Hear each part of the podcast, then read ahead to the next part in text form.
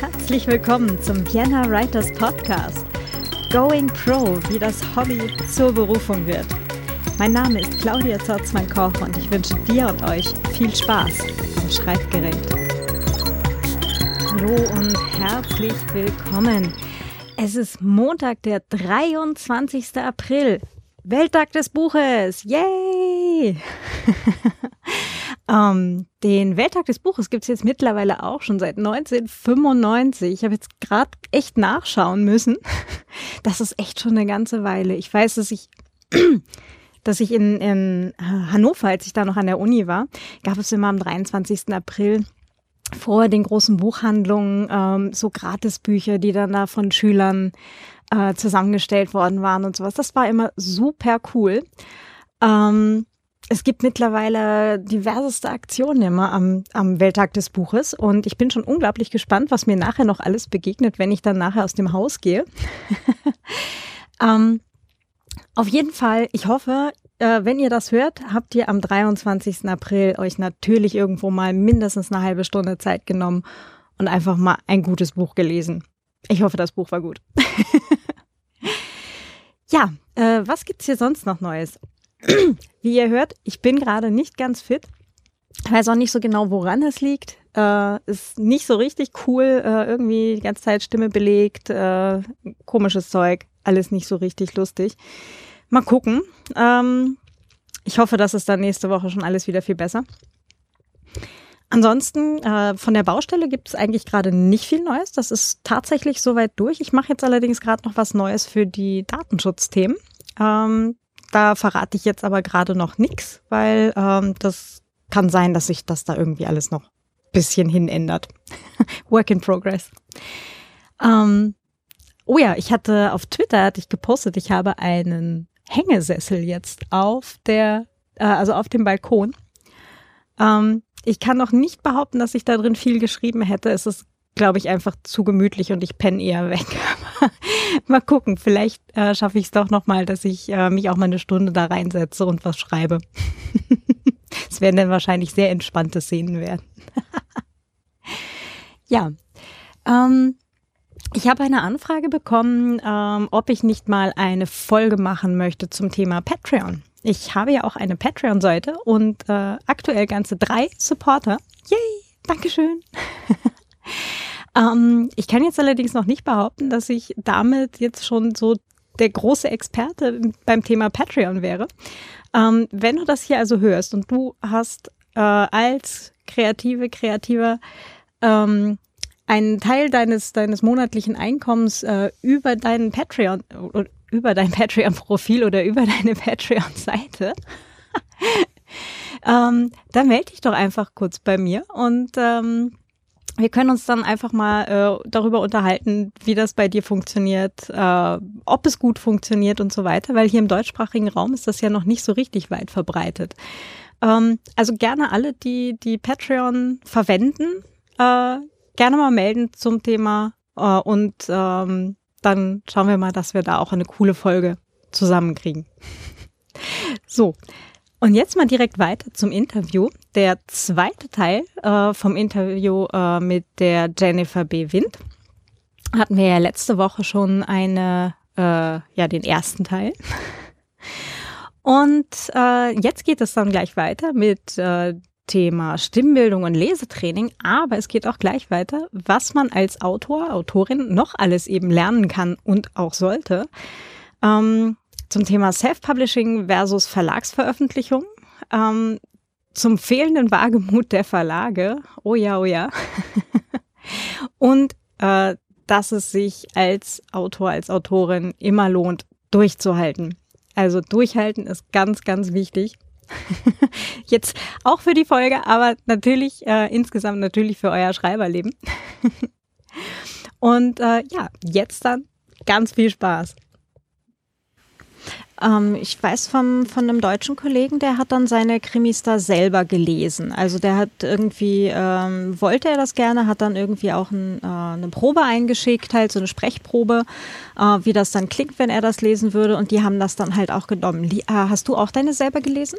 Nein, das ist bei mir so schnell gegangen. Es sind jetzt zwei erst da und die habe ich eingeschickt eben im Advent. Und weil es zwei Adventkrimis sind, haben sie gesagt, wir bringen es gleich jetzt im Advent, im Adventkalender. Und das war ja so witzig auch, weil einer davon war im steirischen Dialekt. Spielt in der Steiermark, da wo ich aufgewachsen bin. Äh, und da haben sie mir dann zurückgeschrieben, äh, so schnell werden sie diesen steirischen Dialekt nicht hinkriegen oder jemanden finden, der das macht ähm, und, und ob ich ihnen nicht eine dialektfreie Version schicken könnte.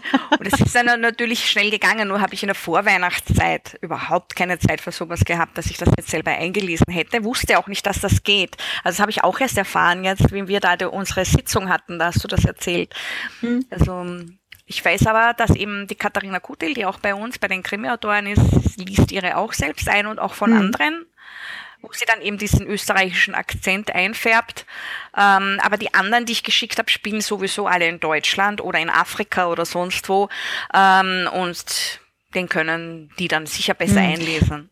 Naja, aber ähm, du hast ja, äh, hattest vorhin auch schon gesagt, du hast ja auch eine Gesangs- und Schauspielausbildung, ne? Das heißt, ja. grundsätzlich, du könntest das ja. Grundsätzlich, ja. Wenn ich die Zeit habe, ja.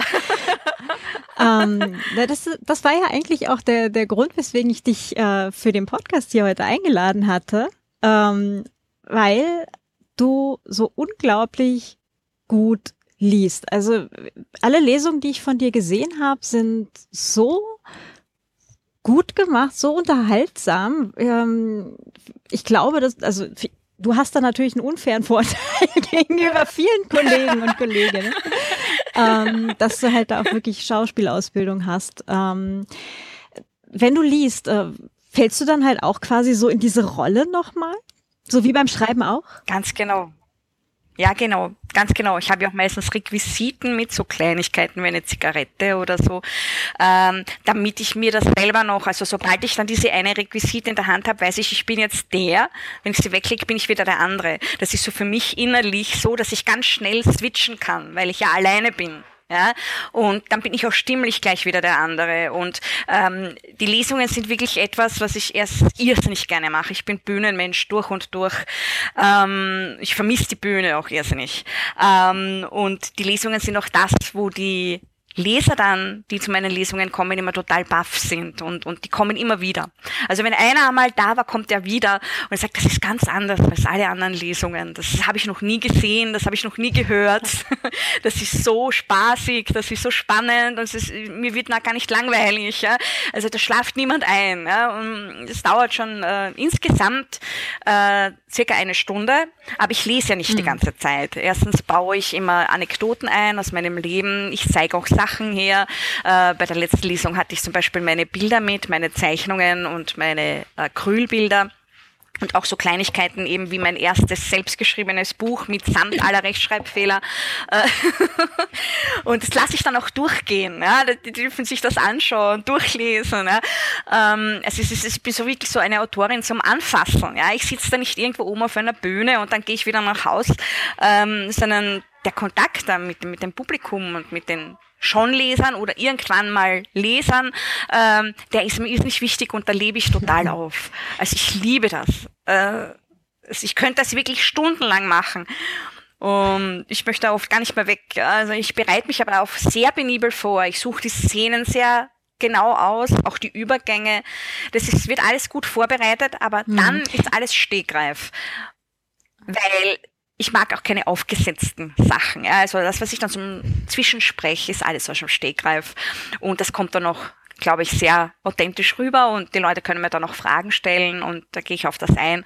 Und also ich kann, ich kann das alles äh, be, ähm, bestätigen. Danke. Und die Lesestellen dazwischen sind so kurz und knackig und ich äh, schreibe mir das immer als quasi als Theaterstück dann auf. Also dieses diese Beschreibungen von der Landschaft und so, die, die, die, die kommen bei mir nicht mhm. bei den Lesungen. Ja. Also ich, ich habe da immer nur die Dialoge oder Monologe, die ich dann vortrage, wie eben am Theater. Ne? Und wenn Dialoge sind, mhm dann eben in verteilten Rollen mit mir selber und äh, Monologe äh, teilweise auch dann ohne abzulesen im Stehen, so wie im Theater, also wie wie ja cool. wie ein Shakespeare-Monolog oh. oder so. Ja. ähm, das heißt, du, du schreibst dir halt wirklich ein eigenes Skript dafür, was, äh, wo du dann halt wirklich ähm, das dann nochmal extra ausgedruckt hast, quasi mit kleinen Regieanweisungen. Genau so ist es. Ich, ich lese nie aus dem Buch. Also das wird bei mir immer sehr auffallen. Das Buch stelle ich immer daneben. Und es liegt eben daran, dass ich nicht exakt das lese, was im Buch steht. Ich meine, jetzt nicht, ich lese irgendwas anderes, sondern äh, ich verknappe mir das auf eine Bühnenversion, auf ein Theaterstück, die einzelnen Szenen.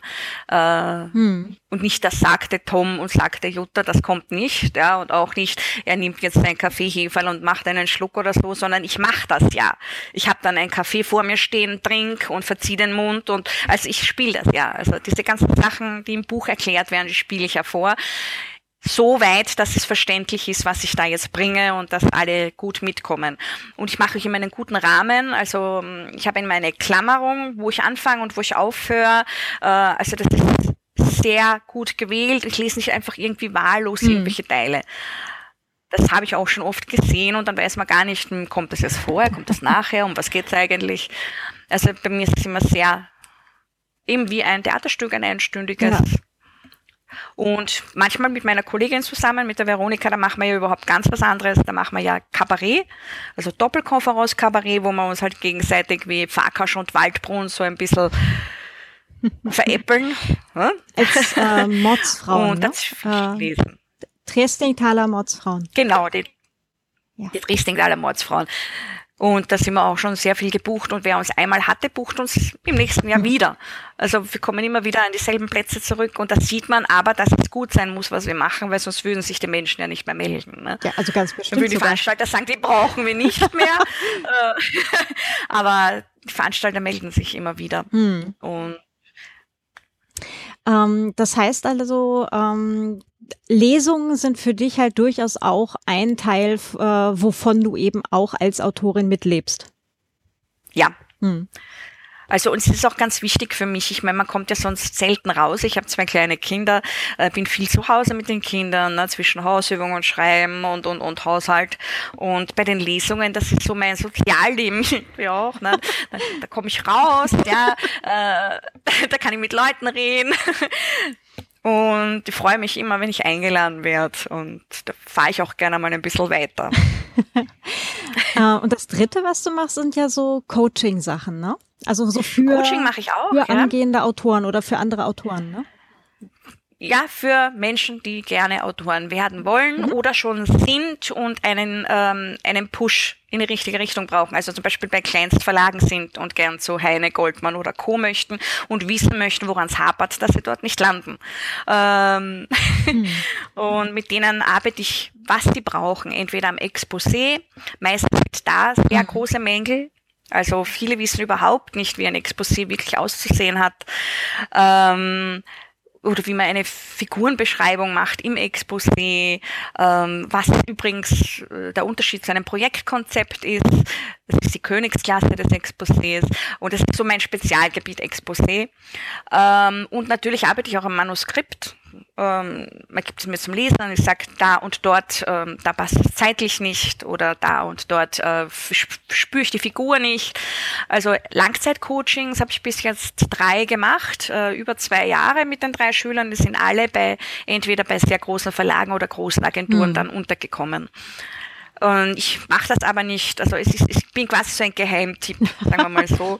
Ich habe das jetzt nicht auf der Homepage stehen oder so, aber irgendwie immer wieder ruft jemand an, ich habe gehört, du kannst das und das so gut. Also ich dürfte so unterschwellig, so geheim von einem zum anderen gereicht werden und frag doch die, die kann das. die macht das mit dir. Das ist ja auch schön, oder? Ich meine, also meine Referenzen. Ja. Wer mal bei mir war, ja, ich habe jetzt wieder einen neuen. Den kennst du auch aus seiner Schreibgruppe. Ja, ja. Und hat wirklich jetzt ganz gut umgesetzt, was wir beim letzten Mal besprochen haben. Ich war ganz überrascht. Mhm. Also es funktioniert gut und ich mache natürlich auch, wenn es jemand möchte, ein Bühnencoaching, also Bühnenpräsenzcoaching. Ähm, viel Aufmerksamkeit der Zuhörer gewinnen, gewinnen wir ja aus unserem Charisma und aus unserer Präsenz heraus. Ja. Ja. Ähm, manche sitzen auf einer Bühne und trotzdem sieht sie keiner. Hm. Ja, da kann weder der Beleuchter was dafür, äh, noch die Bühne, sondern nur derjenige, der da oben sitzt. Ja. Und ich finde es schade, dass viel zu wenige äh, so etwas konsultieren.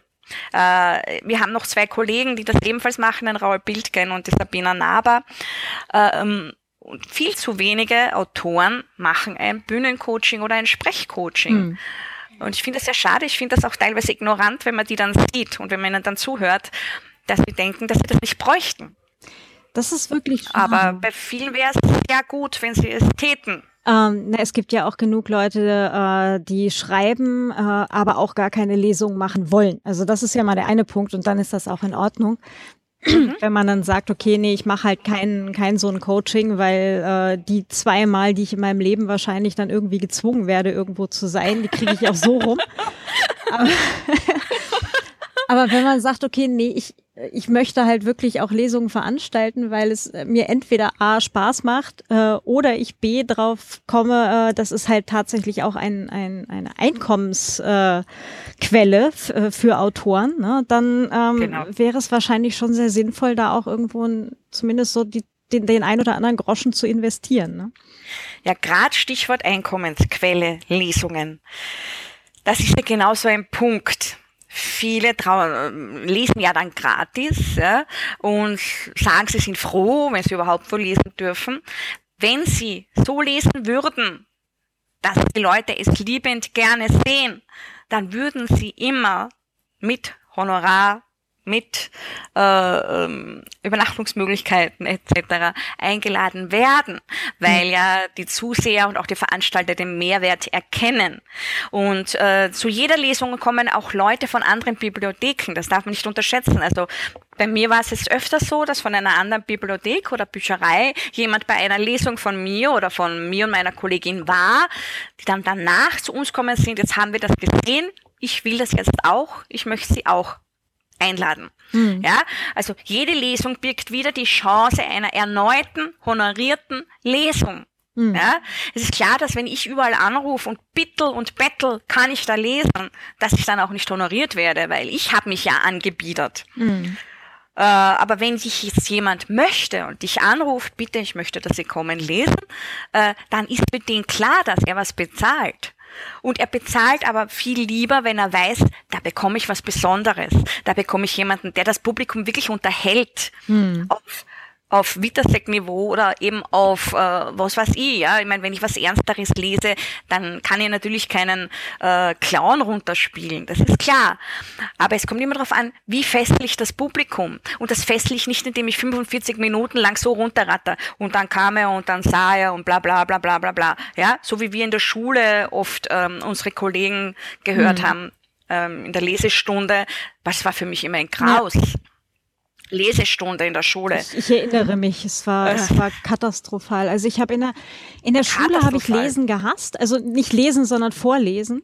Ähm, aber da hatten wir auch, glaube ich, niemanden dazwischen, äh, also weder halt in Deutsch noch in Englisch noch äh, in Französisch oder sonst wo, ähm, der oder die uns das da halt irgendwie mit Begeisterung mal beigebracht hätte. Ich bin da selber erst drauf gekommen, seit ich selber schreibe und halt auch Lesungen mache.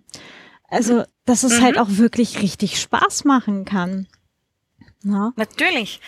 Es kommt ja viel mehr rüber, wenn du mit dem Publikum die ganze Zeit auch Kontakt hältst. Es gibt ja Autoren, die schauen die ganze Zeit nur in das Buch rein, die ganzen 45 mhm. Minuten. Die, die, sehen, die, die sehen ja die Leser gar nicht. Ja? Und es ist aber wichtig, wenn ich immer wieder reinschaue, weil anhand der Reaktion kann ich ja dann auch noch was modulieren.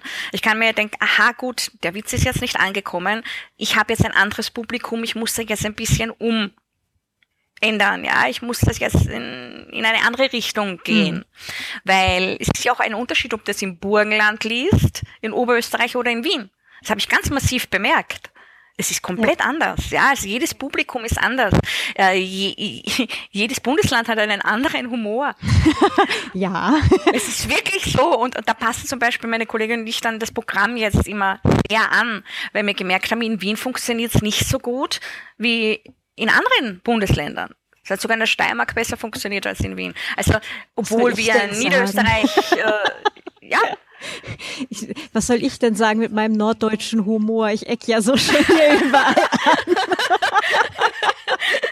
Nein, es ist schwierig. Da muss man sich anpassen. Aber ja. es ist völlig egal, wenn du gar keinen Humor hast.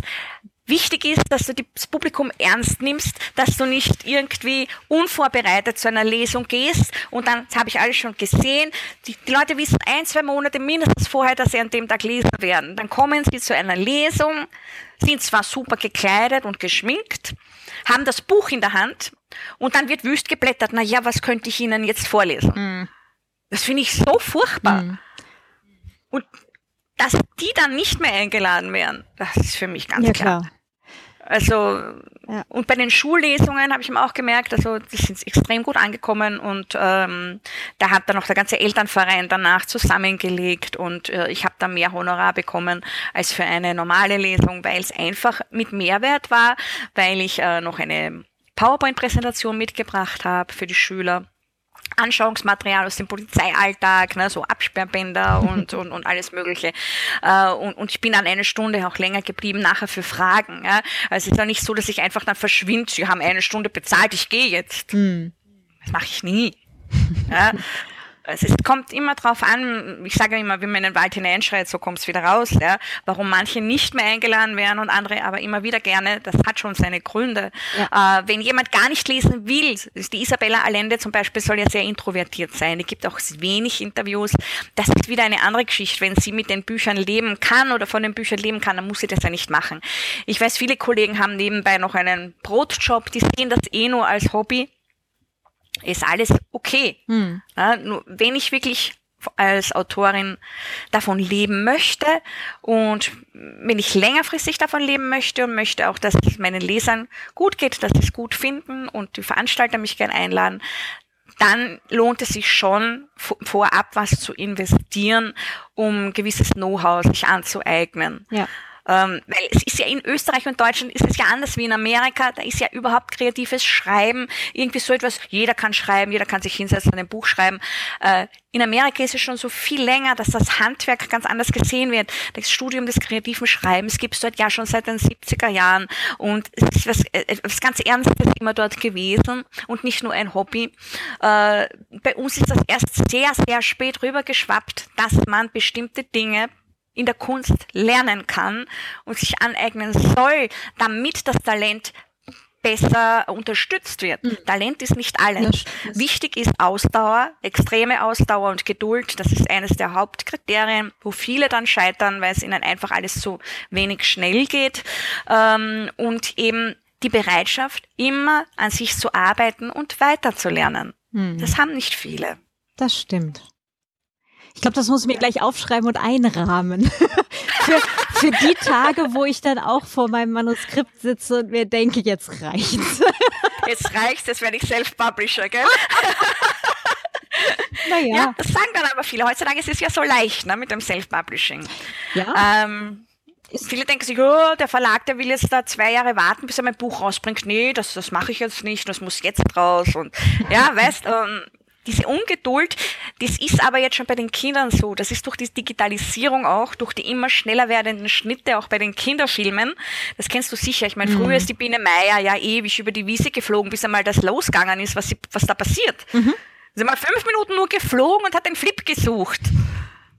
Wenn du das heute zeigst, die Kinder, die, die zappen um, die gehen. Ja, die, die halten das nicht mehr aus. Heutzutage die Zeichentrickfilme, die haben ganz schnelle Schnitte, alles ist schnell, schnell, ja. Ähm, die Leute schieben, wischen, switchen, ja. Ähm, also diese Ungeduld wird schon von klein auf jetzt quasi forciert, dadurch, dass unsere ganze Gesellschaft so schnelllebig ist. Äh, auch diese, diese weg, weggeworfen wird ja auch alles so schnell. Es wird ja kaum mehr was repariert. Früher hat man sich die Zeit genommen, man hat jetzt den Schuh zum Schuster getragen, hat einen neuen Absatz drauf gemacht. Mhm. Heutzutage wird er sofort weggeschmissen und ein neuer gekauft. Ja. Mhm. Ähm, und daran passt sich eben diese Self-Publishing-Sache ja an. Hm. Die nimmt die Ungeduldigen. Kennst du die Marshmallow-Studie? Hm, sagt mir gerade nichts. Okay, ähm, die Gehirnforscher haben in Amerika eine Marshmallow-Studie gemacht.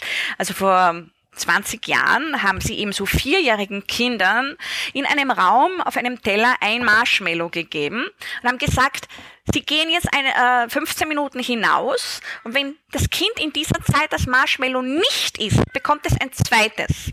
Okay? Mhm. Wenn es in den 15 Minuten das Marshmallow isst, dann hat es nur das eine. Und danach haben sie eben beobachtet, was jedes Kind macht und 20 Jahre später geguckt, was aus denen geworden ist. Die Kinder, die die 15 Minuten gewartet haben auf das zweite Marshmallow, die hatten ja dann einen Gewinn von einem Marshmallow. Ja, das waren quasi die gescheiteren Vierjährigen, ähm, die geduldig darauf gewartet haben, dass er wieder zurückkommt mit dem zweiten Marshmallow. Die waren nachher mit 20 und mit 30 und mit 40, also es war eine Langzeitstudie, wesentlich erfolgreicher in dem, was sie taten, egal was das war als die, die diese Frustrationstoleranz nicht hatten. Und deshalb plädiere ich halt auch als Eltern äh, Teil dafür, den Kindern nicht immer sofort zu geben, was sie wollen. Also, dass sie lernen zu warten, weil das kommt ihnen später dann zugute. Achso, ich dachte, du legst jetzt schon Marshmallows überall aus. aber das war nur so ein, so ein kleiner Bereich, aber ja. es geht um alles. Es, es gibt ja ganz viele, die sagen, Mama, kauf mir das jetzt, die warten gar nicht mehr auf Geburtstag und mhm. Weihnachten. Also ich habe ja noch wirklich meine Listen geschrieben übers Jahr, was hätte ich denn gern zu Weihnachten und habe mich dann irrsinnig gefreut, wenn ich diese eine Sache bekommen habe. Heutzutage mhm. gibt's ja das meiste so zwischendurch. Ja. Und dadurch eben, das ist genau die Geduld, die dann vielen auch dann im Berufsleben fehlt. Wenn sie da jetzt nicht in einem Jahr da ähm, befördert werden, dann gehen sie in die nächste Firma. Kommen dort aber auch nicht weiter, weil sie ja immer wieder von vorne anfangen. Und das wird ja immer frustrierender. Mhm. Und das ist eben teilweise eben äh, auch ähm, bei den Künstlern oder im Autorenalltag. Ich habe eben eine Schreibschülerin gehabt, die hat mit mir gearbeitet und habe gesagt, nein, es ist noch nicht gut genug, dass wir es jetzt einer Agentin schicken. Äh, dann hat sie sich einen Monat nicht gemeldet und hat das Buch bei Self-Publishing rausgebracht. Ein Jahr später hat sie mich wieder angerufen, sie will wieder mit mir arbeiten, weil das Buch ist verrissen worden. Da habe ich gesagt, nein, mache ich nicht, ich arbeite nicht mehr mit dir. Und hat sie mich angeweint und hin und her. Und sag ich, so, erst wenn du verstehst, worum es mir jetzt eigentlich geht und worum es damals gegangen ist, dann arbeiten wir wieder zusammen und du darfst dann nicht wieder kneifen. Ja? Und dann hat es halt einen Monat Bedenkzeit, habe ich ihr gegeben und dann haben wir gearbeitet und jetzt ist sie mittlerweile bei einer sehr großen Agentur und es läuft prima. Also diese Geduld hatte damals gefehlt und sie hat aber dann eingesehen, es war nichts, ja, das war ein Blödsinn, dass er nicht geduldig war. Hm. Ja, ja, ich glaube, das, also das ist aber, ein, äh, wie du gerade selber auch schon sagtest, etwas, was, äh, was sich durch die Gesellschaft halt durchzieht. Richtig. Ja. Dass halt alles ja. äh, schnelllebiger insgesamt wird. Wobei ich Self-Publishing an sich, also ich finde es jetzt grundsätzlich eigentlich eine, eine gute Sache. Also ich habe da jetzt äh, überhaupt nichts dagegen. Ähm, weil ich allerdings halt auch gerne Sachen schreiben würde, die halt dieses übliche, in welches Regal stellen wir das Ding denn jetzt, Problem haben. Genau, Und ja, das stimmt. Also für, für nicht-Mainstream-Sachen kann das eine, eine gute äh, Alternative sein. Ähm, natürlich auch, damit die Verlage dann sehen, wenn das dort gut läuft, dass sie sich geirrt mhm. haben. Ja, also das, geht oft auf, aber nicht ja. immer. Ne? Also zu 90 Prozent bleibt es dann beim Self-Publishing. Weil so wie BC Schiller, Nele Neuhaus und so weiter, das, das sind Einzelfälle, wo das dann natürlich äh, im Endeffekt gut gelaufen ist, nur die sind dann ja auch zu Verlagen gewechselt, ähm, sobald sie die Chance hatten. Also es ist schon ähm, positiv. Ich denke mir, wenn du schreiben willst, dann willst du ja vorwiegend schreiben und dich nicht mit dem ganzen anderen Kram auseinandersetzen. Also ich möchte nicht selber äh, in meinem Marketing macht man so als Autor schon sehr viel, auch wenn man bei einem Verlag ist, aber nachher wird es ja noch schlimmer. Mhm. Das Buch ist ja in keiner Buchhandlung oder selten, außer du kennst jemanden persönlich. Ja? Ähm, du bekommst ja kaum Lesungen mit einem Self-Publishing-Buch. Ja? Du bekommst keine Rezensionen in Zeitungen nur in Ausnahmefällen. Ähm, weiß nicht, wie sich das in zehn Jahren auswirken wird, das wird man schon noch sehen. Ne? Ähm, Verlage haben natürlich große Vorteile, dass du dich, oder eben auch Agenturen, dass du dich vorwiegend auf das konzentrieren kannst, was du eigentlich am liebsten machst, nämlich das Schreiben und das Ausdenken von Geschichten. Mhm. Und das ist mir halt ganz wichtig, warum ich äh, lieber eben nicht Self-Publisher bin und lieber in Verlagen bin. Weil eigentlich möchte ich ja schreiben und dann auch Lesungen halten. Ähm, aber ich möchte mir nicht überlegen, wie soll es das Cover ausschauen, äh, welchen Satz mache ich da, ja. Also das, das möchte ich Wobei dann gar halt nicht. auch äh, genau auf der anderen Seite hast du natürlich dann dieses Wer zahlt, schafft an. Ne? Also ähm, da hat man dann vielleicht ja, wenig Einfluss auf Titel, Cover ähm, oder genau. Ja, gar nicht, gar nicht. Also da, da ärgert man sich dann auch oft, ja. Ich denke, dass da die Verlage auch noch ein bisschen ich sage mal, in die neue Zeit finden müssen, teilweise, also in Österreich und Deutschland, die noch so an den alten Zeiten festhängen, wo das, was sie jahrelang gemacht haben, funktioniert, was jetzt aber nicht mehr funktioniert. Ich kann heutzutage kein E-Book um 10 Euro anbieten von jemandem, der jetzt mhm. nicht gerade Sebastian Fitzek heißt. Ja. Das wird nicht gekauft. Äh, ein E-Book über 7 Euro ist, ist unrealistisch. Ähm, da müsste man sich schon anpassen, eben auch an die self-publishing Preise. Man muss nicht um 99 Cent rausgeben, aber alles unter 5 Euro wird gut gekauft. Äh, sogar noch 6,90 geht. Ich merke eben den Unterschied bei Alles gut schlief und bei dem neuen. Das neue kostet mhm. fast 10 Euro, das E-Book. Und das alte eben um die 6 Euro. Das geht immer noch besser wie das neue, mhm. obwohl das jetzt schon vier Jahre alt ist. Ja, daran erkennt man, dass der Preis auch einen Unterschied macht und immer wieder Preisaktionen. Also Dotbooks macht immer wieder so alle halben Jahr mal eine Woche wieder eine Preisaktion, wo das Ganze wieder einen Aufschwung hat. Die alteingesessenen Verlage, äh, die sind dann noch in diesem alten Denken drinnen, jedes verkaufte E-Book ist ein nicht gekauftes Printbuch. Ich sage, jedes nicht gekaufte E-Book ist überhaupt ein nicht gekauftes Buch. Richtig. Das ist irgendwie, irgendwie bei vielen Verlagen noch nicht so drin. Heimon macht es zum Beispiel schon großartig. Die haben 93 äh, die E-Books, äh, das kann sich jeder leisten. Die haben zwischendurch Aktionen mit 240 oder 250 äh, Einführungspreise. Die sind schon im neuen Zeitalter angekommen. Die wissen, dass die Digitalisierung eben nicht aufzuhalten ist, dass wir mittendrin sind und dass man sich dem anpassen muss. Und dass wenn ich jetzt ein Jugendlicher von 16 Jahren bin und ich sehe, aha, Kaufe mhm. ich mir jetzt vier Bücher oder kaufe ich mir eins? Wenn ich eine Leseratte bin, dann kaufe ich mir lieber vier Bücher. Dann kann ich mir aber, wenn ich mit meinem Taschengeld einfach nur die billigeren leisten. Ja. Und das ist das, wo dann eben viele entweder zu SB greifen oder eben zu mhm. den billigeren äh, E-Book-Only-Verlagsbüchern, die ja eh schon super sind, ja. Und ich habe auch einen E-Reader, ja. ich, ich, ich mache immer noch beides äh, weil ich habe eh so viele Bücher, dass ich gar keinen Platz mehr habe, also haptische. Und es ist angenehm, wenn man dann zwischendurch mal einfach was auf den Reader downloadet und dann, wenn man mal eine Woche auf Urlaub ist oder im Spital liegt, dann kann man gleich, hat man gleich so 20 Bücher mit, da kann man jeden Tag nach Lust und Laune aussuchen. Aber ich würde auch um 1990 kein E-Book kaufen, wenn das Hardcover nur zwei Euro mehr kostet. Hm das ist einfach total unrealistisch. In Amerika ja. wird das nicht gemacht und die sind da einfach schon viel weiter auch. Ja. Die sind einfach immer schneller mit neuen Trends. Wenn bei uns ein Trend entsteht, dann kommen die erst nach zehn Jahren drauf, ach so, so läuft das jetzt. ja, das stimmt leider. Die Preise von den E-Books, das ist auf jeden Fall ein Thema. Das andere Thema ist natürlich das illegale Downloaden, was uns sehr viel kostet, uns Autoren persönlich. Ähm, der, der Mann von der Nina George, der hat ja da mal geguckt, die Nina George hat ja einige Bestseller mhm. geschrieben äh, und sie hat mal geguckt, von 200 verkauften dieser Bücher sind, stehen 20.000 illegale Downloads dem gegenüber. Das kannst du dir mal vorstellen. Meine Meinung ist nicht, dass wir einen Leserschwund haben, sondern einen Käuferschwund. Also es wird ja immer, äh, es wird jetzt momentan im Buchhandel immer davon gesprochen, dass es einen Leserschwund gibt.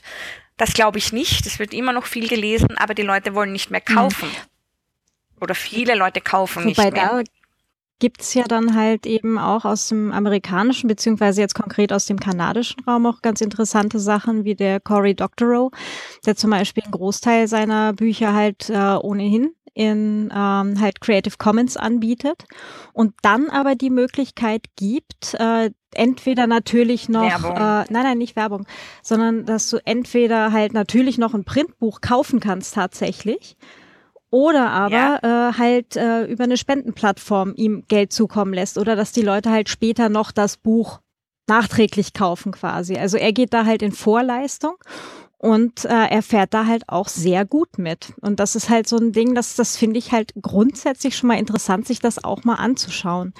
Ja, meine Idee war ja auch ganz simpel. Ich meine, wir sehen ja, wie viele YouTuber äh, viel Geld verdienen nur durch die Werbung. Mhm. Ähm, wäre, dass man zum Beispiel die Hörbücher, die ja auch illegal downgeloadet wird, einfach gratis dorthin stellt. Ja, damit nimmt man den Download-Plattformen eigentlich schon in Winter den Segeln und vorher aber einen, einen Werbevertrag aushandelt. Das heißt, bis ich dorthin komme, muss ich mir diese Werbung anschauen. Und du verdienst dann als Verlag über die Werbung. Zum Beispiel. Ja. Ja, aber irgendwie in diese ganze Marketingmaschinerie, also dass man mal mit so einem Marketing-Fuzzi von einem Verlag redet, da, so weit kommt man ja als Autor gar nicht, weil mhm. wir sind ja nur die, die schreiben. Wir haben ja keine Ahnung vom Marketing, sagt man. ne? Ich halte ja vom Marketing nichts, aber das liegt auch daran, dass ich persönlich schon lange genug damit gearbeitet habe. Ja. und ich halt leider weiß, was eben mit so Werbebannern und so weiter an Daten äh, erhoben und wie es da weiterverarbeitet genau. wird und so. Und das, das ist etwas, was ich persönlich ethisch halt überhaupt nicht mehr vertreten kann und will. Aber ähm, da stehe ich auch relativ allein auf weiter Flur. Also das, das merke ich auch immer wieder, dass ich da irgendwo anecke dann, ja. Ja, ich, ich sehe ja auch, ähm, es gibt viele Möglichkeiten, die man ausprobieren kann. Nur die Trägheit äh, in unseren beiden Ländern ist halt immer sehr groß gewesen. Was wir immer schon so gemacht haben, das machen wir halt immer noch weiter so. Da könnte ne? ja jeder also das, damit sich was verändert in Österreich und Deutschland, braucht es immer mehrere Leute, die das Gleiche sagen. Hm. Ja, und vor, vorwiegend soll es ein Mann sagen, weil wenn es aus dem Mund einer Frau kommt. Ja, ja, nee, das kann ja schon mal nix. Hören wir es ja auch nicht so gern. Und dieses Internet wird sich zum Glück auch nie durchsetzen. Ja, eh. genau. Also ich finde äh, dieses Flexible, ähm, ich finde das ja so toll, also zum Beispiel bei Google oder, oder auch Yahoo, ich weiß, in Amerika, da gibt es ja solche ganzen Campus, ähm, wo diese ganzen Kreativen rumsitzen den ganzen Tag, wo man glaubt, die arbeiten nicht, aber da entstehen so tolle kreative Prozesse und das ist etwas, was leider bei uns nicht gibt. Weil mhm. bei sowas wäre ich sofort dabei, ja, dass, dass man so einen, so einen Raum aufmacht, wo, wo dann alle möglichen kreativen Leute aus verschiedenen Branchen da drinnen sind und an was arbeiten und so zu Lösungen finden, die auf, auf die eine Einzelperson gar nicht kommt. Mhm, Paris 1920er Jahre und so, ja. Wo halt ja. einfach gerade in dem Fall mehr, naja, zufällig wahrscheinlich auch nicht, aber halt einfach so viele Kreative aus so vielen Branchen eben zusammengekommen sind. So ist, ist ja auch unglaublich, ja.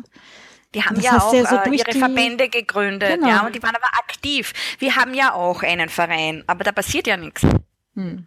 Wir treffen uns zwar, aber kreativ, in kreative Richtung passiert da nichts.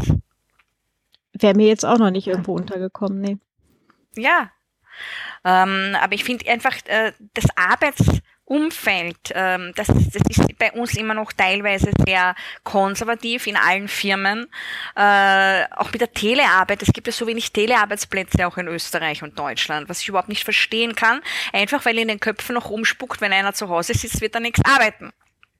Überhaupt nicht wahr. Es gibt Studien aus Amerika, dass Telearbeiter viel mehr arbeiten, wie die, die jeden Tag ins Büro gehen.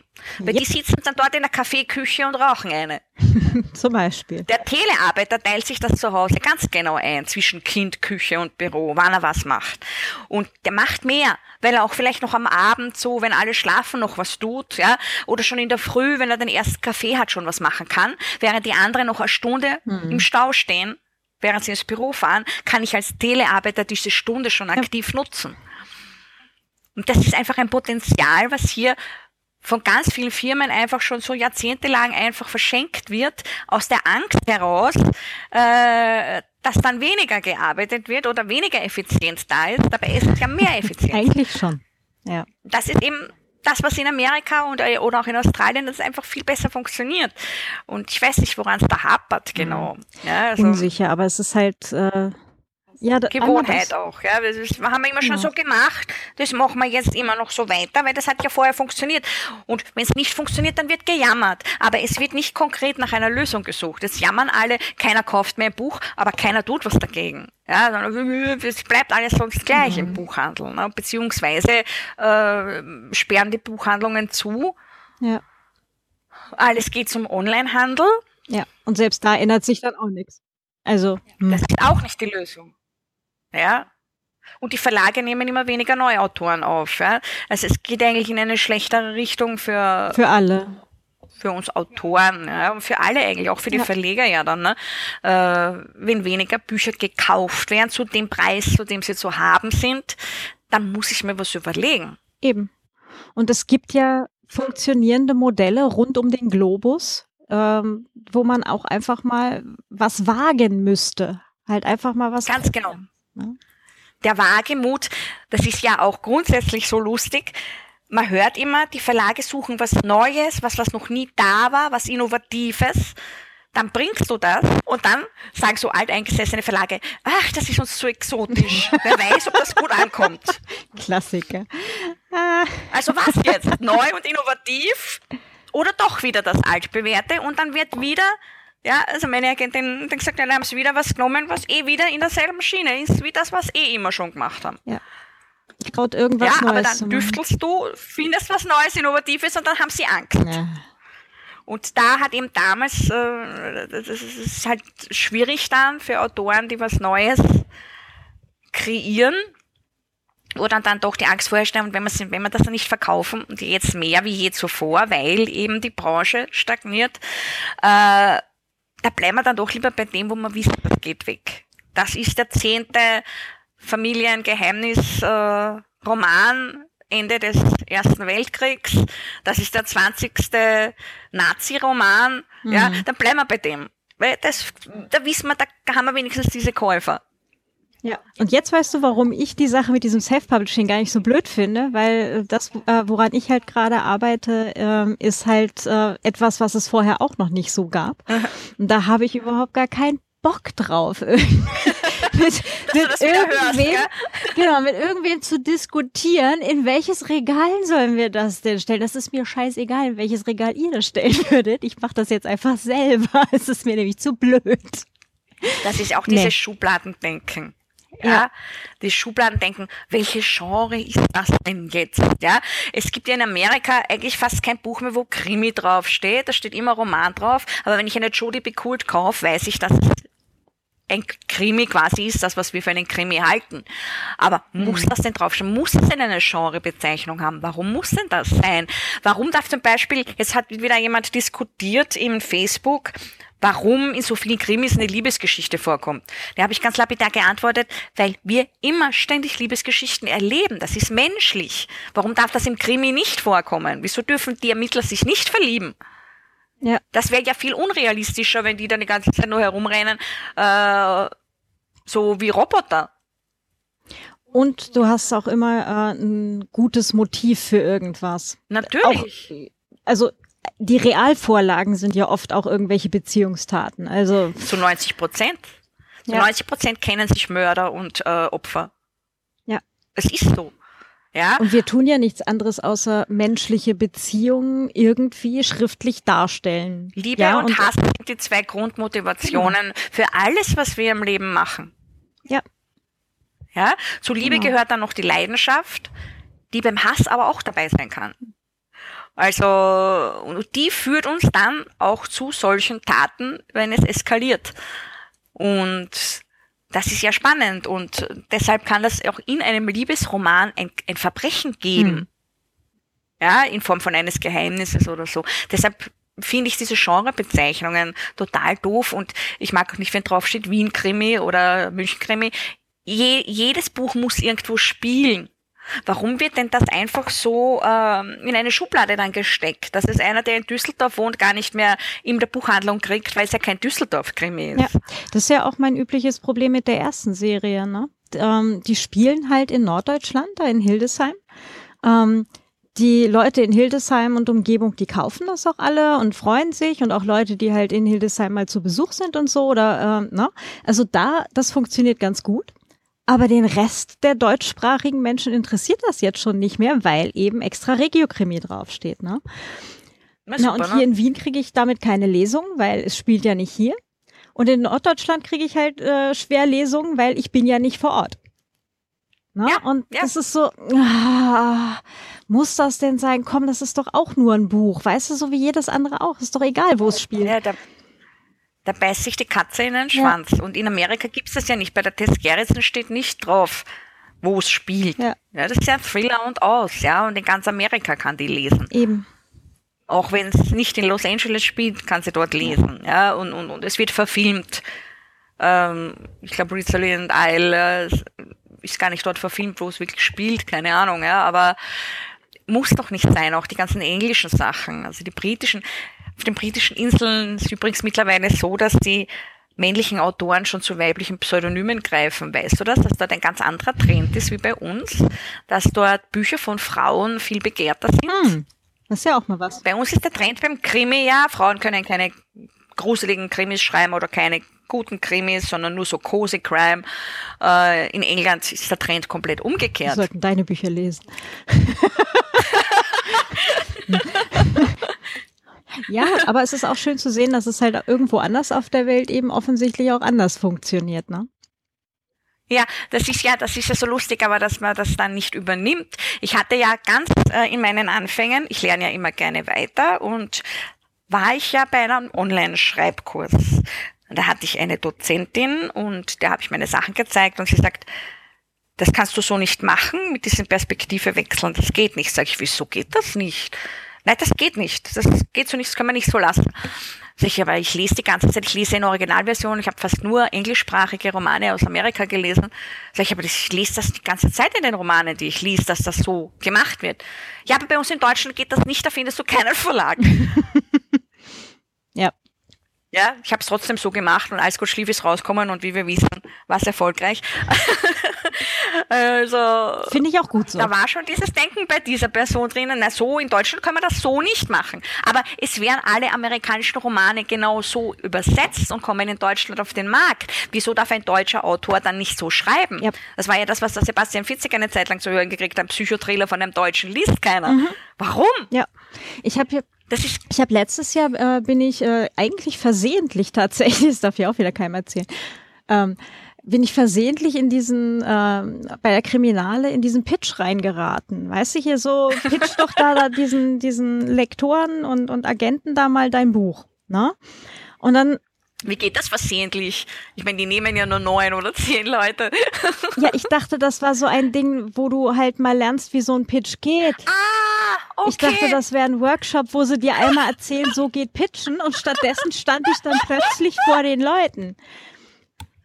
Beziehungsweise ich habe irgendwie so am Abend vorher, und das war ja dann irgendwie nachmittags um zwei oder so, am Abend vorher habe ich dann erfahren, das ist übrigens ein echter Pitch. Ich da so, what? ich hab nix, verdammt. Oh Mist, oh Mist. Und dann hatte ich halt eins, was ich angefangen hatte und habe das dann halt äh, vorgetragen. Und zwar ist das äh, quasi eine Shakespeare-Fanfiction. Ja. Also was halt auch so damals um den Bau vom Shakespeare's Globe spielt. Habe also aus dem vorgelesen, ich hatte jetzt natürlich relativ wenig vorbereitet, weil, ne? Hm?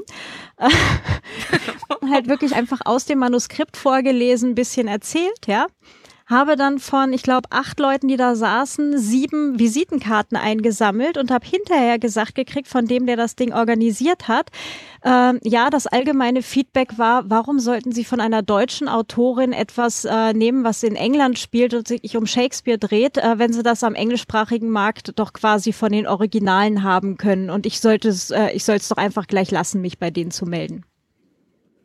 Das war das Feedback auf diesen Pitch. Und ich war eigentlich der Meinung, dass er, wenn ich schon sieben Visitenkarten von acht einsammle, dass der gar nicht so mies gelaufen sein kann. Aber halt auch das Feedback, nö, von einer Deutschen nehmen sie sowas nicht. Ja, wieso, wenn es eine, wenn es eine Britin noch gar nicht gemacht hat? Wieso kannst du nicht zuerst sein, weißt? Ja. Als Deutsche. Ich finde das total seltsam. Ich meine, es ist ja auch das Lustige mit diesen ganzen äh, deutschen Autoren, die unter französischen Namen Provence-Krimis schreiben. Ja. Warum? Warum muss man das? Warum kann man nicht dazu stehen, wo man herkommt? Warum kann man nicht über ein Land, wo man zum Beispiel seine Ferien jedes Jahr verbringt, drei Monate, genug Bescheid wissen, dass ich eben da jetzt einen Frankreich-Krimi schreibe? Ja. Verstehe ich nicht. Ich fände das eigentlich auch total nachvollziehbar, dass das ginge. Du, ich habe einen, einen, einen Krimi gelesen von einem Amerikaner, der in Wien spielt. Zu der Zeit vom Jack the Ripper. Wieso darf der das? Wieso haben die ihm nicht gesagt, nee, du wohnst in Amerika. Das nehmen wir nicht. Der spielt in Wien noch dazu. Früher, das ist ja eigentlich Science Fiction, Fantasy, was, was immer, das ist historisch, das ist ja kein Krimi. Ja, die haben das gar nicht ja, gesagt. Hier am deutschsprachigen Markt sagt man das. Die haben offenbar. das veröffentlicht. Hm. Ja? Na gut, äh, lass uns doch nochmal zu was Positivem kommen. es ist ja positiv, dass wir alle brainstormen, dass einige wissen, wie der Hase läuft. Ähm, mal schauen, ob sich da was ändert. Ja. Also ich, ich, ich weiß nicht. Also das, das Eingestaubte ist halt schwierig, äh, da wieder in Bahnen zu lenken. Ne? Es ist ja immer so, mhm.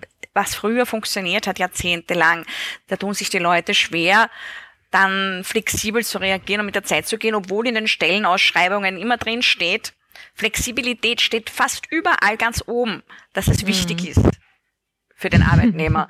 Aber nachher, wenn du flexibel bist, ist das schon zu viel. das stimmt.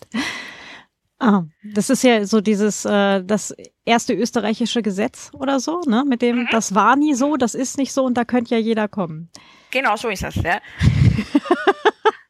genau. Aber wenn es dann vier, fünf Mal äh, jemand sagt, irgendwann wird es dann plötzlich so gemacht und dann sagt der andere, aber das haben wir doch schon vier Jahre vorher gesagt. Naja, nein, wann, wie, was. Äh? Mm. Ähm, sag, was, was würdest du jetzt angehenden Autoren raten? So, das Fazit, das, das Fazit der heutigen Sendung. es ist schwierig, ja. Ich meine, äh, es kommt immer darauf an, was jemand schreibt und äh, wofür er schreibt, ja.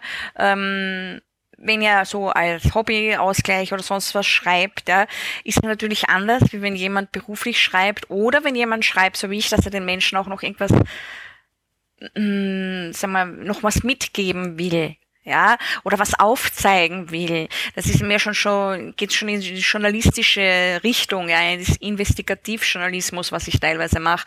Das sind mehrere Paar Schuhe. Grundsätzlich kann man sagen, ganz wichtig ist Geduld Ganz wichtig ist die Bereitschaft, äh, sich auch mal was sagen zu lassen und dazu zu lernen. Ja, äh, nicht, nicht zu glauben, dass man schon alles weiß und äh, kann. Ähm, ganz wichtig finde ich natürlich lesen, lesen, lesen. Also ich habe erst unlängst wieder ein Interview von einem Autor gelesen, der gar nie gelesen hat früher. Und jetzt schreibt er aber. Ähm, meiner Meinung nach ist es je mehr ich lese, umso besser verstehe ich, wie ein Buch aufgebaut ist. Wenn ich es analytisch lese, wenn ich zum Beispiel zerlege und mir überlege, warum finde ich diese Szene jetzt spannend? Ja? Mhm. Und mir dann überlege, äh, aha, was nehme ich mir jetzt daraus mit? Warum ist das Buch so erfolgreich? Zum Beispiel ganz schlimm finde ich neidige Autoren. Ähm, Neid also Missgunst ist ja was Schlechtes. Neid kann ich aber in eine positive Richtung lenken. Also wenn ich sehe, da hat jemand was, was ich gern hätte, dann schaue ich mal an, warum hat er das? Mhm. Und ich nicht, ja. Und wie komme ich dahin, wo der ist? Das heißt, ich versuche zu lernen. Ich versuche zu schauen, was macht derjenige besser? Mhm. Ja, vielleicht finde ich nichts, ja. Vielleicht ist es wirklich nur Glück teilweise. Und es ist sicher teilweise viel Glück dabei, ob etwas erfolgreich wird oder nicht. Man kann es nicht mhm. planen. Ja? Äh, und die, die erfolgreich werden, sind meistens auch total überrascht, weil sie es nicht vorhergesehen haben. Andere, die dachten, das wird jetzt der Urbestseller und dann im Niemandsland landen, sind genauso überrascht, weil es auch keiner vorher mhm. gesehen mhm. hat. Ja? Ähm, viel Glück dabei, zur rechten Zeit am rechten Ort sein. Ganz, ganz interessant finde ich auch gute, wirklich gute äh, Filme anzusehen, die dramaturgisch perfekt sind. Ähm, darunter ist zum Beispiel Titanic, dramaturgisch total perfekt gemacht, hat alles, was eine gute, spannende Geschichte ausmacht. Mhm. Ja, äh, eingebettet noch dazu in einem historischen Hintergrund, den jeder kennt und trotzdem findet man es jedes Mal wieder spannend. Wir wissen alle, das Schiff geht unter. Das wissen wir ja. von Anfang an. Wir wissen, es werden ur viele sterben. Das wissen wir auch von Anfang an. Trotzdem sitzen wir gefesselt dabei und das Spannende ist, jedes Mal, wenn das wieder im Fernsehen kommt, bleibt man hängen. Mhm. Also es ist dramaturgisch einwandfrei, genauso wie Avatar. Also der James Cameron ist ein großes Vorbild von mir, was Dramaturgie angeht und Figurenzeichnung. Also keiner macht das so gut wie er, ist meine Meinung. ja. Ja, ähm, Steven Spielberg ist auch gut, aber James Cameron hebt das für mich noch einen, einen, äh, einen Olymp höher. Also er ist für mich so quasi mein geistiger Guru. Was, sie, sie sind nicht jeder Film, den er früher gemacht hat, einwandfrei. Ja, aber so die letzten Arbeiten, also das ist wirklich, er ist ja Perfektionist, sagt er selber. Und das merkt man auch. Und das, diese Filme haben eben alles, was sie brauchen, damit wirklich ein breites Publikum sie gut mhm. findet, egal ob das jetzt eine Lehrerin ist oder ob das jetzt ein Schüler ist oder ob das jetzt ein Student ist oder ein, ein Akademiker, was, die, was wirklich bei allen so ankommt, wie es ankommen soll. Mhm. Ja, es gibt natürlich die, die sagen, schwulstiger Film, aber die haben nicht richtig geguckt vielleicht oder nicht richtig verstanden. Dramaturgisch ist es perfekt aufgebaut, ja? aber da genauso. Äh, dass man sich wirklich dramaturgisch gute Filme anschaut, also ich habe auch eine Liste immer für meine Schüler äh, und sie sich aber analytisch anschaut. Also einmal vielleicht, falls ich sie noch nicht kenne, einfach nur anschauen und dann beim zweiten Mal schauen, wo ist der erste Wendepunkt? Wie werden die Figuren eingeführt? Wie werden sie charakterisiert? Warum leide ich so mit? Warum fiebere ich mit? Ja, warum weine ich jetzt?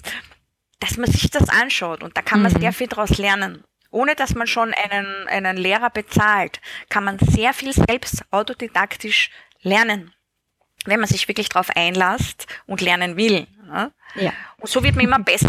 Und der Andreas Eschbach hat ja auch mal gesagt, alle 100.000 Zeichen passiert ja in einem Auto so eine Art Quantensprung, ja, wo er signifikant besser wird oder wo er, wo er merkt, ach, wo er irgendwelche Aha-Erlebnisse hat, dass er dann bestimmte Sachen besser versteht und besser verarbeiten kann.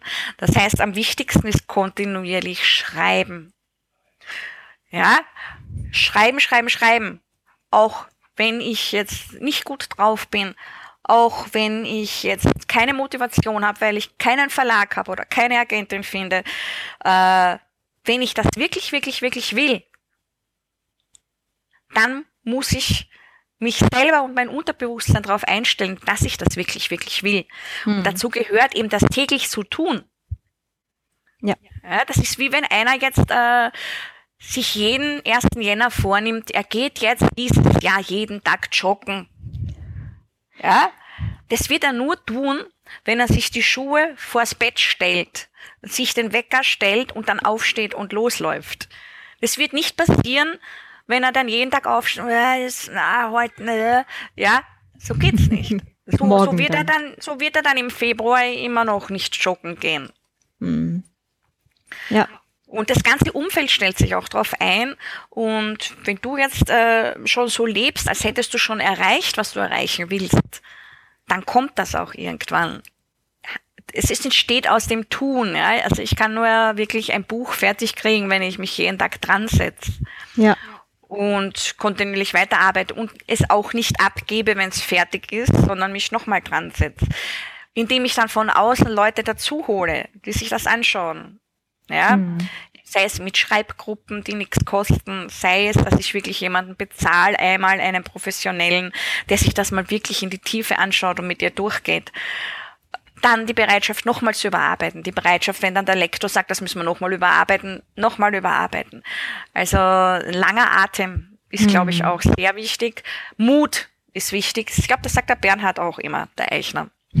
Mut Mut, Mut, freundlich sein immer zu allen, die dir auf dem Weg begegnen. Man weiß nie, wann man sie wieder trifft.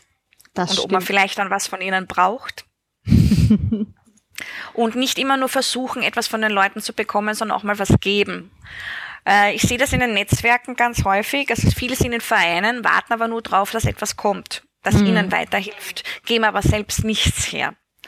Also wenn ich in einen Verein gehe, habe ich mich immer zuerst, bevor ich mal gefragt habe, ich könnte das und das brauchen, angeboten, braucht ihr was von mir? Kann ich irgendwas helfen?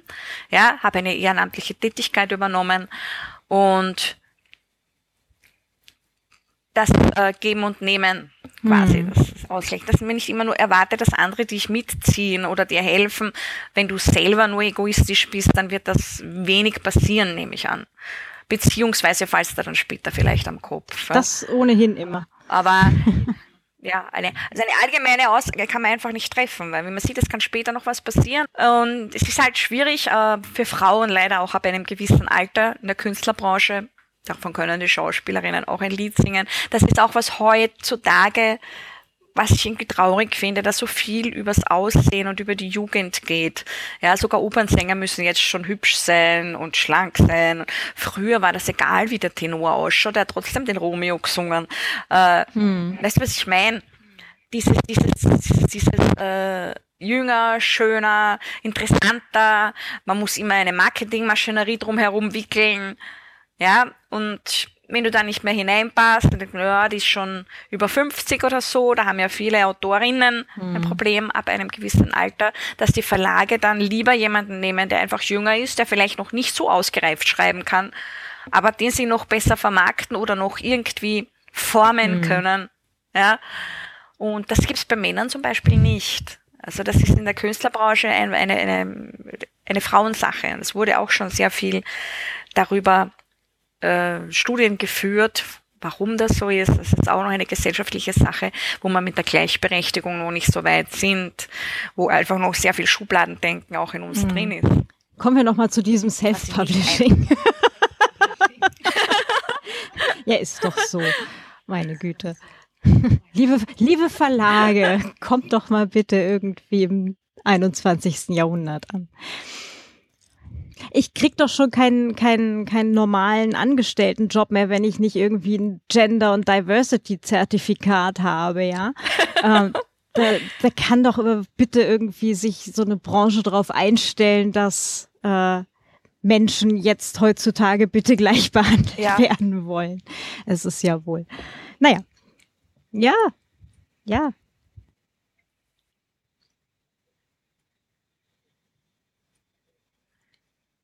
Ist ja so, ist ja so.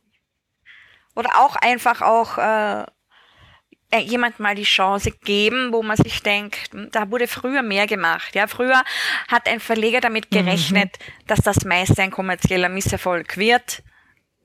Heutzutage ist man die ganze Zeit immer noch auf der Suche nach dem nächsten ultimativen ja. Bestseller. Und den kann man aber so nicht finden, weil der lässt sich nicht äh, entwickeln, der lässt sich nicht kreieren, der passiert oder eben nicht. Und am wenigsten kann da oft der Autor was dafür. Wenn das Buch wirklich gut ist, äh, dann mhm. sollte der Verlag auch dahinter stehen, wenn er es in das Programm aufnimmt. Und wenn das Buch dann trotzdem nicht geht, nicht allein dem Autor die Schuld daran geben. Was dann auch oft gemacht wird und dann ist der Autor schon wieder weg und wird rausgeschmissen und bekommt gar keine weitere Chance. Oder alles manchmal davon, liegt ja. das ja einfach nur am falschen Thema zur falschen Zeit oder schlechtes Marketing oder eben zu viel Konkurrenz. Ja. Oder dass man halt vorne äh, drauf schreibt, dies ist jetzt ein regio -Krimi. Alles zusammen. Bitte nur ja. lesen, wenn Sie in Düsseldorf ähm, wohnen. Schwierig, ja. Ja. Das kann natürlich auch ein Fehler sein, weil da habe ich natürlich auch ein, eine begrenzte äh, Leserzahl dann. Ja, klar. Wenn ich mich so in eine Schublade stopfe. Ja. Naja, Gut, also wir haben geduldig sein, dazulernen, lesen, lesen, lesen. Mhm. Nicht neidisch sein, sondern daraus lernen. Dramaturgisch perfekte Filme schauen. Kontinuierlich weiterschreiben, überarbeiten. Mut haben, freundlich sein und auch geben. Ja. Genau. Und nicht entmutigen oh. lassen von. Nie, niemals. Wenn man etwas wirklich will, ähm, also man weiß, dass diejenigen am meisten erreichen, die dranbleiben. Ähm, ein Kollege von mir, ein österreichischer Bestsellerautor, hat einmal gesagt, mit ihm zusammen haben vor vielen Jahren wirklich gute Leute begonnen, von, ihnen, von denen er eher denkt, dass sie viel besser schreiben können als er selbst, die aber irgendwann aufgegeben haben die sich demotivieren haben lassen bei der Verlagssuche und einfach komplett aufgegeben haben und ausgestiegen sind und deshalb einfach jetzt nicht mehr schreiben, ja, äh, die er dann überholen konnte.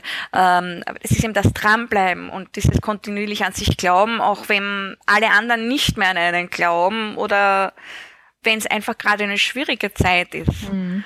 Ja.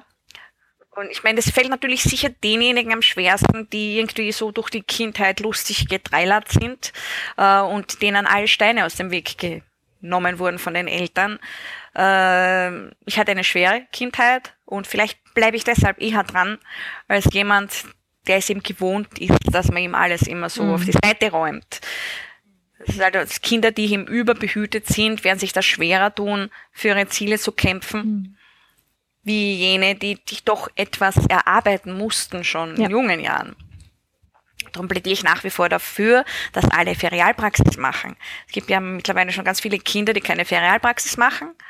Und finde ich auch nicht richtig, dass ihnen alles so vorgesetzt wird, sondern man lernt dadurch viel Durchsetzung, geduld, geduldig dranbleiben und dass eben das Arbeitsleben nicht so lustig ist. Ja, und dass man da immer wieder sich beweisen muss.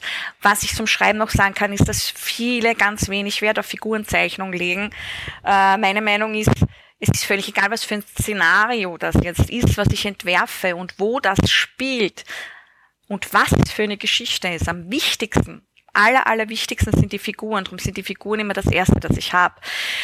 Wir können zum Beispiel eine ganz coole Serie hernehmen, die wahrscheinlich jeder kennt. Das ist The Walking Dead.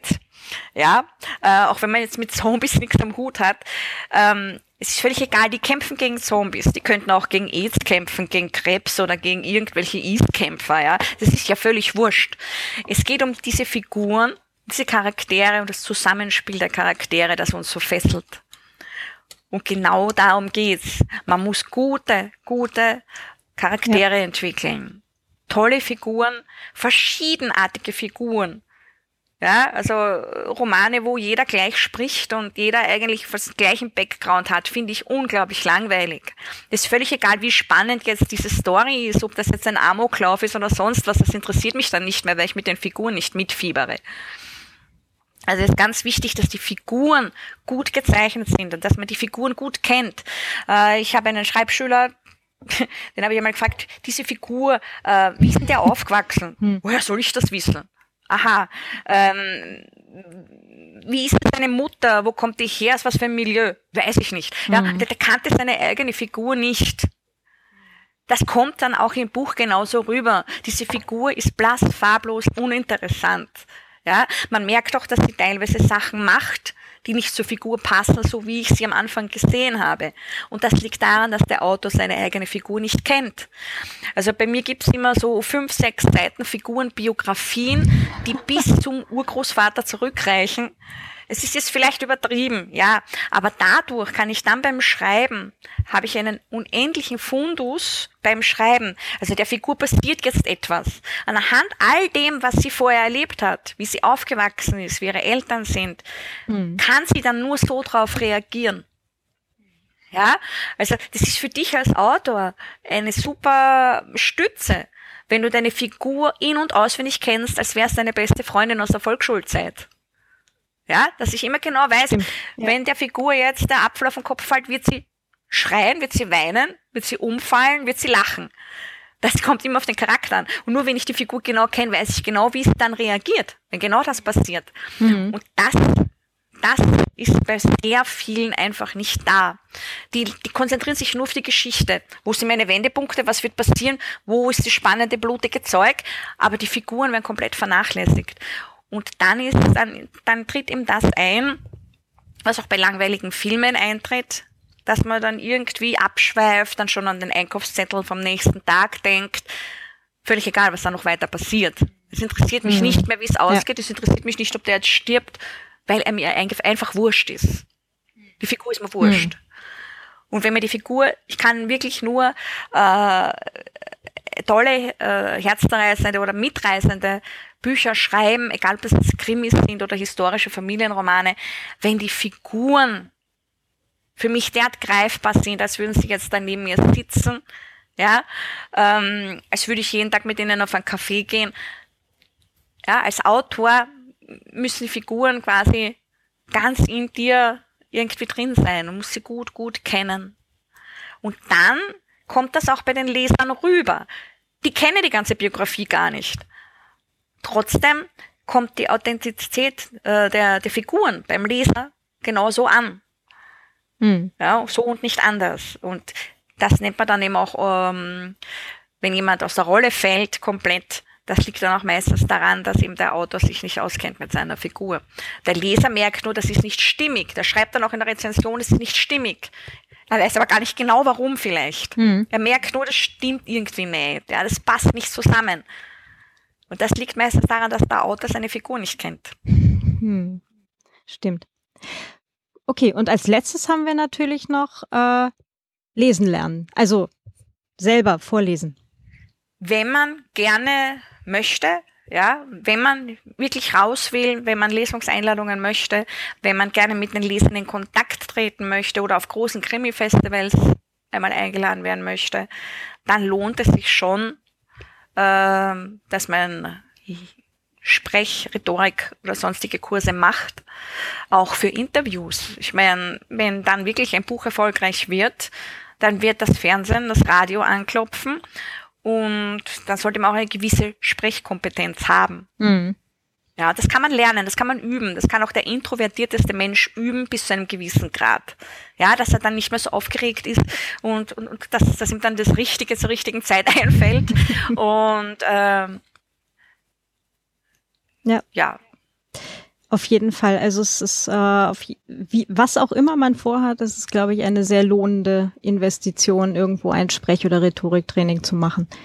Auf jeden Fall. Also, also man muss oder jetzt gleich oder gleich. Äh, interessant ist natürlich auch, es gibt im, äh, im Sommer gibt es immer so Schauspielworkshops für Laien. Ja, da kann jeder reingehen. Das wäre auch mal interessant, damit man mal die Scheu verliert vor Publikum. Ja, mhm. also, dass man überhaupt mal auf eine Bühne geht, die Scheu verliert, dass man sie spüren lernt selbst, dass man die richtige Atmung lernt. Es gibt viele, die nach zehn Minuten derart heiser sind, äh, dass sie gar nicht mehr sprechen können und die ganze Zeit äh, nur am Wasserkrug hängen bei der Lesung. Das kann man lernen, indem man das Zwerchfell und alles richtig einsetzt. Dann kann man zehn Stunden durchsprechen und es passiert nichts. Dann braucht man nie ein Wasser. Stimmt. Ja? Und es, es ist ja für einen selbst gut, ja. wenn man das richtig lernt. Ja weil es einem auch äh, gleich viel mehr äh, Selbstbewusstsein gibt, egal in welche Situation man dann spontan mal geworfen wird mit ähm, mach du das jetzt gerade mal eben oder so. Ja, ja. Ja, natürlich. Ja. Natürlich. Ja, und es kann wirklich schnell passieren, dass plötzlich Radio Wien in der Leitung hängt. Wir machen jetzt ein Skype-Interview. ja, Zum Beispiel. gut. Ja, dann, dann lohnt sich so etwas. Ja? Oder auch für normale Telefonate lohnt es sich, wenn man weiß, wenn man beim Telefonat lächelt, dann hört das der, das Gegenüber, obwohl es sich nicht sieht. Stimmt. Das hört man. Ja, und dann wirkt das gleich ganz anders. Ja. Ich habe das äh, bei meinem Ex-Mann wirklich jahrelang sehr bewundert. Der hatte dieses ähm, sicheres Auftreten bei völliger Ahnungslosigkeit. Ja? Den, das haben Männer oft. Das ist, das ist total super. Den konntest du, äh, ohne ihm zu sagen, um welches Thema es geht, irgendwie vor 3000 Leute schicken, ja. Und ähm, super. ja, ich, ich fand das total super. Mittlerweile bin ich fast fast genauso weit. Also es ist noch nicht ganz so, aber ich arbeite mich da auch echt dran, weil ähm, es ist halt wirklich was, was einem wahrscheinlich irgendwann mal sehr helfen wird. Und ähm, ist teilweise auch Charaktersache. Ja. Also mich kannst du auch überall hineinsetzen. Ich rede immer mit. da, da kann man selbst schon viel lernen, dass die Leute einen dann wirklich so sehen, wie man wirklich gesehen werden will, wie man wirklich ist, ohne sich äh, zu verstellen. Man muss sich authentisch ähm, schon verhalten, ja. Also nicht irgendwas vorspielen, was man nicht ist, das kommt auch nicht gut. Das merkt man dann auch. Sondern so sein eigenes Wesen, selbst, so selbstbewusst zu sein, dass man sich selbst so genug mag, dass man sich denkt, wenn mich jemand kennenlernt, wird er mich auch mögen. Und es ist total in Ordnung, ein bisschen komisch oder verschroben zu sein. Dafür sind wir schließlich Autoren. Absolut. Ich denke, kreative ja. Menschen haben meistens irgendwo einen Spleen. Ja. Und, ja, und man kann nicht jeden mögen. Also so ist es natürlich auch, man muss auch von dem runtergehen, äh, dass, dass man traurig ist, wenn ihn jetzt irgendjemand nicht mag. Ja, man kann nicht jeden mögen. Es, es gibt bestimmte Menschen und Charaktere, die finden sich und es gibt andere, die halt ja mit denjenigen nichts zu tun haben wollen, wo sie es vielleicht gar nicht richtig kennen oder auch nicht kennenlernen mhm. wollen, was auch immer da dahinter steckt. Das liegt dann an dieser Person. Das liegt nicht an dir selbst. Diese Person hat Und das darfst du auch gerne behalten. Das muss man sich dann vor Augen halten. Ja. ja. Äh, apropos so präsentieren, wie du bist, wo finden dich denn die Leute im Internet? Ich habe eine äh, Webseite, die gehört dringend aufgebügelt, die ist nämlich noch nicht uh. responsive. Vielleicht kennst du da jemanden, der mir ein bisschen helfen kann. Das, das können wir dann gleich im Anschluss, ja. ähm, um, und natürlich, äh, ich bin auf alle gängigen äh, Social Media Plattformen unterwegs. Auf Instagram, Pinterest, auf Facebook, auf Twitter. Ich bin auf sämtliche Bücherplattformen wie Lovely Books, Google Reads, was auch immer, ja, unterwegs. Ich mache sehr gerne Leserunden und man kann mich auch einfach, wenn man möchte, immer per E-Mail anschreiben. Alles klar. Das heißt, wir Feedback, wenn man Fragen hat. Und man findet mich auch bei Tatort Schreibtisch. Mhm. Das ist also eine neue Plattform. Da, da, da bin ich doch auch. auch. Ja, ich warte die ganze Zeit darauf, dass, äh, dass ja. ich mal ein Podcast-Interview mit dem Markus kriege. Da haben wir nämlich äh, jetzt auch die Facebook-Gruppe. Da kann jeder reinkommen, der sich fürs kreative Schreiben interessiert und uns direkt drinnen Fragen stellen. Es gibt in der Gruppe natürlich keine Manuskripteinschätzungen. Die kann man dann aber direkt bei Tatort Schreibtisch zum Beispiel kann man Kurse buchen, wo man sich aussuchen kann, welchen Dozenten man möchte, mit wem man zusammenarbeiten möchte. Da haben wir über 40. Da spielt mhm. ja viel Chemie auch mit. Ähm, und weiterführende Kurse besuchen kann, die man dann auch jederzeit beenden kann natürlich und auch dann zu einem anderen gehen kann. Beziehungsweise haben wir dort auch die Kolumne, die Mischa Bach und ich machen zusammen noch mit dem Markus Strohmittel die Kolumne Frage der Woche. Ich, ich beschäftige mich dort explizit mit dem Exposé mhm. momentan, aber jeder kann eine Frage einschicken. Das wird anonym dann beantwortet, entweder von der Mischa, von Markus oder mir, äh, und wird äh, eine Woche lang dann auf der Tatort Schreibtisch Homepage ersichtlich sein, die Antwort. Und äh, per Zufallsgenerator werden die Antworten dann immer wieder, also manchmal kann es sein, dass eine Antwort oder eine Frage, die schon mal war, dann wieder auftaucht. Zum Beispiel, wenn wir im Urlaub sind oder der Markus im Urlaub ist, dann läuft dieser Zufallsgenerator, damit auf jeden Fall immer was da ist. Aber schickt uns Fragen, also wer jetzt äh, eine Frage hat, die man auf der Zunge brennt, die kann direkt an Tatort Schreibtisch schicken wird auf jeden Fall beantwortet oder eben direkt in der Gruppe. Da aber nur allgemeine Fragen und keine Manuskriptfragen oder Exposé-Fragen, keine persönlichen Fragen, die dann lieber direkt zu Dadot Schreibtisch schicken. Genau. Äh, erstmal noch ganz lieben Dank, Jenny. Danke. Das war's dann auch schon wieder für heute. Ähm, Nein, ich habe meine Shakespeare-Fanfiction übrigens nie eingeschickt, nachdem ich äh, durch diesen Kommentar von demjenigen, demjenigen, der diese, äh, diesen Pitch veranstaltet hat, ähm, äh, doch sehr demotiviert war und mir dann dachte, ja, nee, dann mache ich das halt irgendwann mal fertig, wenn ich da Bock drauf habe und äh, gib's halt auch im Self-Publishing raus, was soll's. Ähm, keine Ahnung, ob man sich da jetzt äh, ein Jahr später noch bei den Leuten melden kann, von denen man da eine Visitenkarte bekommen hat. Ähm, keine Ahnung, ob die vielleicht überhaupt noch äh, bei den Agenturen oder Verlagen sind. Ich weiß es nicht. Ähm, ich habe sie jedenfalls alle noch und äh, mal schauen. Vielleicht mache ich das irgendwann nochmal. Oder ich schicke ihnen vielleicht auch was anderes. Oder halt die Frage, ob ihnen noch was anderes äh, gefallen täte. Hm, ja, so ist das halt. Ähm, Irgendwas wollte ich euch noch erzählen. Ah ja, genau, Hinweis zum Thema Cory Doctorow beziehungsweise seinen äh, Büchern. Ähm, ich hatte das eben gerade äh, in, dem, in dem Interview äh, etwas äh, verkürzt dargestellt. Also sein Businessmodell ist nicht nur, dass man ihm halt irgendwo Spenden zukommen lassen kann, sondern äh, er gibt den Großteil seiner Bücher halt unter Creative Commons Lizenz raus. Das heißt, äh, dass Menschen halt auch am anderen Ende der Welt äh, bei irgendwelchen Veranstaltungen zum Beispiel aus den Büchern vorlesen können und dürfen. Ja, das ist äh, grundsätzlich ganz cool.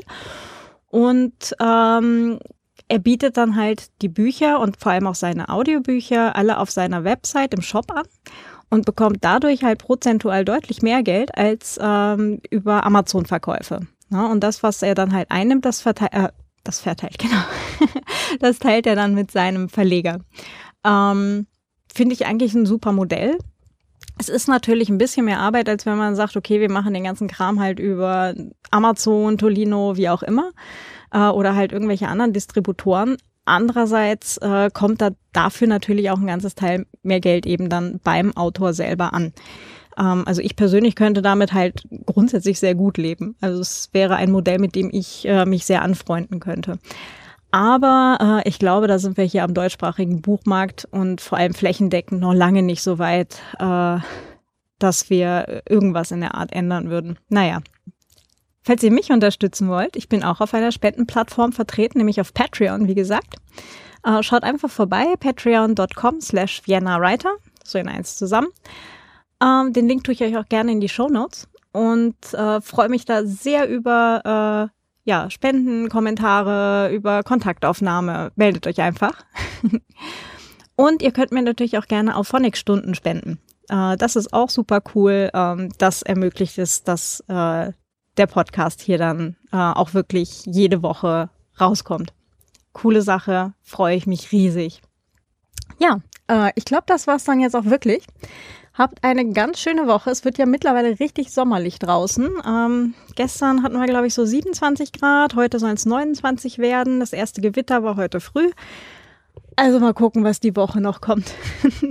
Und ob ich es vielleicht schaff, schaffe, in meinem Hängesessel zu schreiben. Hm. Habt eine schöne Woche. Bis dann. Eure Claudia. Ciao.